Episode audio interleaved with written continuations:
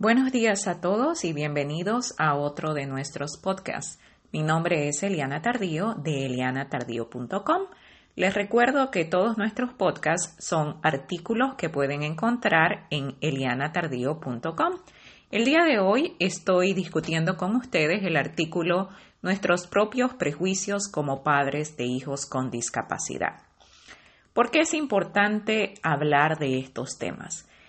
Estos temas aunque obviamente necesitamos traer a la atención de los padres que son importantes, en realidad son temas muy íntimos, en el sentido de que no importa tanto discutirlos abiertamente o crear foros para poner a los padres en una situación sensible en la que sienten que deben protegerse o están siendo ofendidos o alguien los está juzgando, sino que son más bien una invitación para que como padres reflexionemos y nos hagamos a nosotros mismos ciertas preguntas que van a levantar esa conciencia que necesitamos tener para darnos cuenta de que a veces tenemos prejuicios como padres y debemos erradicar esos prejuicios para poder dar el próximo paso.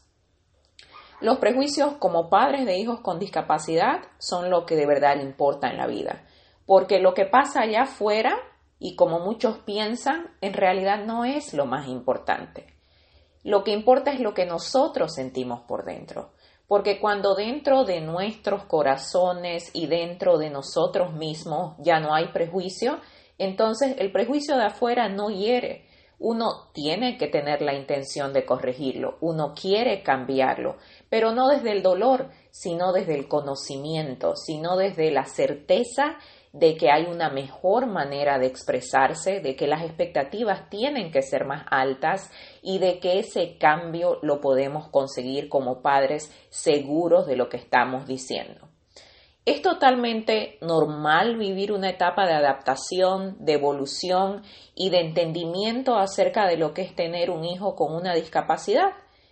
Ninguno de nosotros probablemente antes de tener a nuestro hijo entendía qué significa tener un hijo con discapacidad. Probablemente la mayoría de nosotros al comienzo nos enfrentamos a la realidad de que las personas más cercanas o allegadas lo único que hicieron fue darnos palabras de consuelo. Dentro de todas esas palabras de consuelo, muchos hemos pasado por etapas en las que buscábamos inventar nuevas palabras, porque sentimos que la palabra discapacidad es una mala palabra y sentimos que hay que cambiarla. En la vida real y desde la realidad y la conciencia y la experiencia que uno gana a través de los años, uno entiende que no hace falta cambiar las palabras, lo que hace falta es cambiar los conceptos. En mi caso personal no puedo negar que cuando mis hijos nacieron y en respuesta a la doble bendición que seis años atrás fue más que todo una sorpresa, bueno, Estoy leyendo el artículo, pero en realidad estamos hablando ya de hace 12 años atrás cuando nació Ayelen. Entonces, yo personalmente sucumbí al típico comportamiento al que todo nuevo padre de un hijo con síndrome de Down se enfrenta. ¿Cuál es el prejuicio más grande y poderoso que domina nuestras comunidades? Creer que nuestros hijos son angelitos, que van a ser niños eternos, que no tienen malicia, que nunca van a ser capaces de hacer algo malo porque son bendecidos, son demasiado inocentes, son demasiado frágiles. Creo que el mayor crecimiento como padres es aceptar que todos hemos estado o vivido eh, una etapa definitivamente de confusión y de temor y dar el próximo paso para entender que nuestros hijos no tienen un destino predeterminado basado en su diagnóstico. Nuestros hijos van a ser el resultado de lo que reciban cotidianamente. Si nuestros hijos son criados y tratados con altas expectativas, entonces nuestros hijos van a crecer para ser personas íntegras dentro de sus propias capacidades. Y como siempre lo digo, la meta siempre va a ser maximizar su habilidad. Cuando yo pienso entonces en el pasado, siento que mi actitud ante sus vidas no era para nada diferente a la que ahora veo en muchos nuevos padres. Y es que cuando un hijo nace o es diagnosticado con una discapacidad, la primera respuesta de la sociedad es hacernos creer que somos más bendecidos, que hemos dado vida a seres humanos especiales o fuera de lo corriente. Y por ejemplo, cuando en otros casos, cuando un hijo es diagnosticado con autismo, la sociedad inmediatamente les recuerda a los padres que Einstein también tenía autismo y esperan que los niños con autismo sean prodigiosamente inteligentes o fuera de serie. ¿Qué sucede con eso? Puede parecer positivo en este caso, que nos digan, oh, wow, tiene autismo, va a ser súper inteligente. Sin embargo, embargo, crea espejismos porque no es cierto, cada persona es única. Nadie nace por su diagnóstico con algo específico, con un regalo fuera de serie. Todos son niños, todos son papeles en blanco. No es que el niño con síndrome de Down tiene un don maravilloso de ser elevado, no es que el niño con autismo tiene un don maravilloso de ser inteligente fuera de este mundo. Cada uno va a ser único y el trabajo de nosotros como padres es exactamente el mismo, construir a nuestros hijos. No podemos eh, pensar que, que ya porque nació con autismo no necesitamos hacer nada. Tenemos que hacer lo que tenemos que hacer y siempre vamos a tener que hacer mucho más quizás que muchos padres de hijos típicos. Entonces, entender, despertar y aceptar es un proceso importante porque es un proceso natural de sanación. Sanación en el sentido de sanarnos del temor, del prejuicio, de la inseguridad. Este proceso de sanación sucede cuando tenemos información, cuando nos e-, educamos. Nadie nace sabiendo. Y cuando llega un diagnóstico inesperado, todos tenemos la necesidad de aprender. Las lecciones más importantes en este camino no se encuentran en los libros ni en los artículos profesionales, tampoco nos las va a dar el doctor ni nos las va a dar ningún profesional. En realidad, las lecciones más importantes y determinantes que cambian el futuro de nuestros hijos nos las enseñan nuestros propios hijos. Por eso lo importante de enfocarnos en ellos y para ellos. Por ejemplo, yo antes o en algún momento pensaba que porque Miriam y Helen eh, tenían síndrome de Down eran tan dulces el uno con el otro.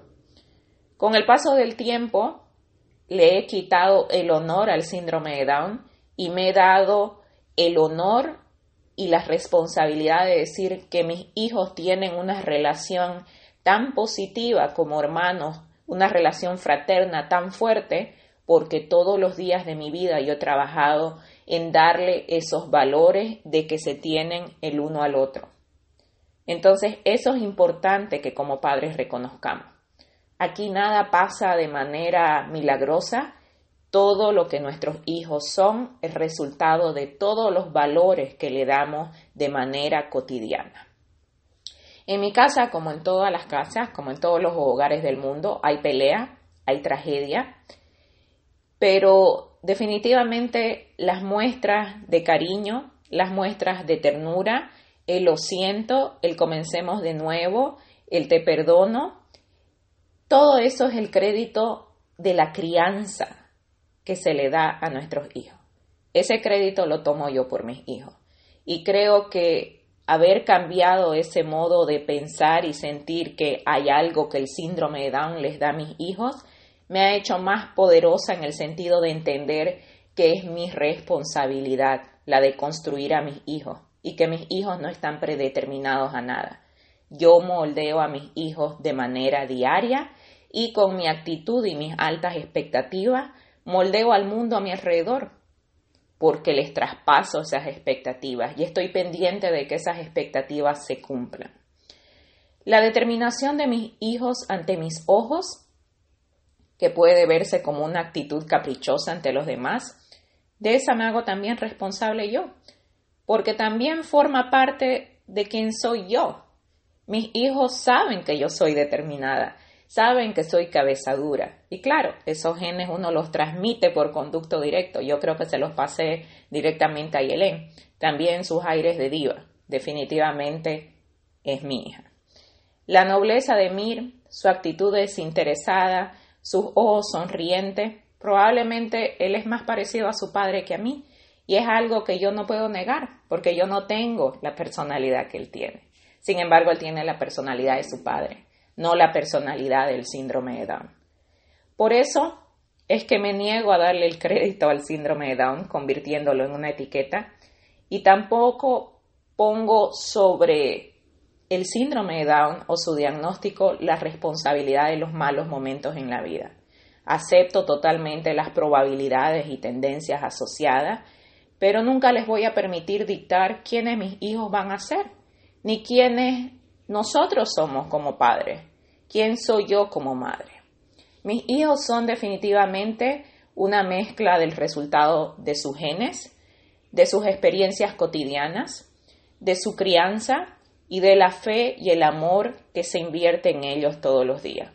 También mis hijos, como cualquier otro hijo, son víctimas de mis errores, de mis desajustes, porque definitivamente todos somos seres humanos comunes y corrientes, todos nos equivocamos, todos aprendemos y todos también definitivamente cometemos errores y vamos a seguir cometiéndolos la vida entera.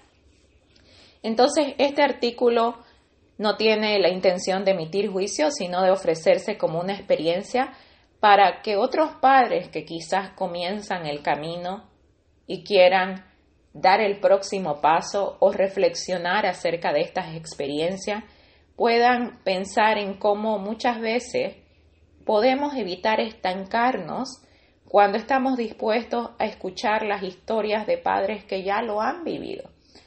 Es cierto también que nadie aprende de las experiencias ajenas, pero creo que en estos tiempos y en esta época es una bendición inmensa tener el acceso a la vida de otras personas, a conocer cómo otras personas han salido adelante. Hace 15 años, cuando Mir nació, no teníamos esto y creo que es una de las grandes ventajas de las nuevas generaciones. Como padres, todos tenemos el derecho a tomarnos nuestro propio tiempo para entender y aceptar. Nadie aprende del ejemplo ajeno, como lo decía hace un segundo, y nadie tiene derecho a juzgar cómo un padre digiere la noticia ni cuándo es tiempo para hablar abiertamente de sus sentimientos o de la condición de su hijo. Como padres, todos o la mayor parte de nosotros hemos tenido prejuicios contra los cuales hemos tenido que luchar para llegar donde estamos ahora. Y una de las mayores enseñanzas de esto debería ser aprender a entender y respetar a los demás, darles su propio tiempo y estar listos para tenderles la mano cuando ellos estén listos para recibir apoyo. Al final, no se trata de nadie en el mundo allá afuera. Se trata de ti mismo, de tu amor de tu necesidad de evolucionar, aprender y crecer como padre y como individuo para darle a tu hijo la mejor vida que tu hijo merece. Al final, se trata de tu hijo. Nunca te olvides eso. Que tengan todos un maravilloso día y no se olviden suscribirse y nos vemos la próxima y no se olviden visitarnos en elianatardío.com.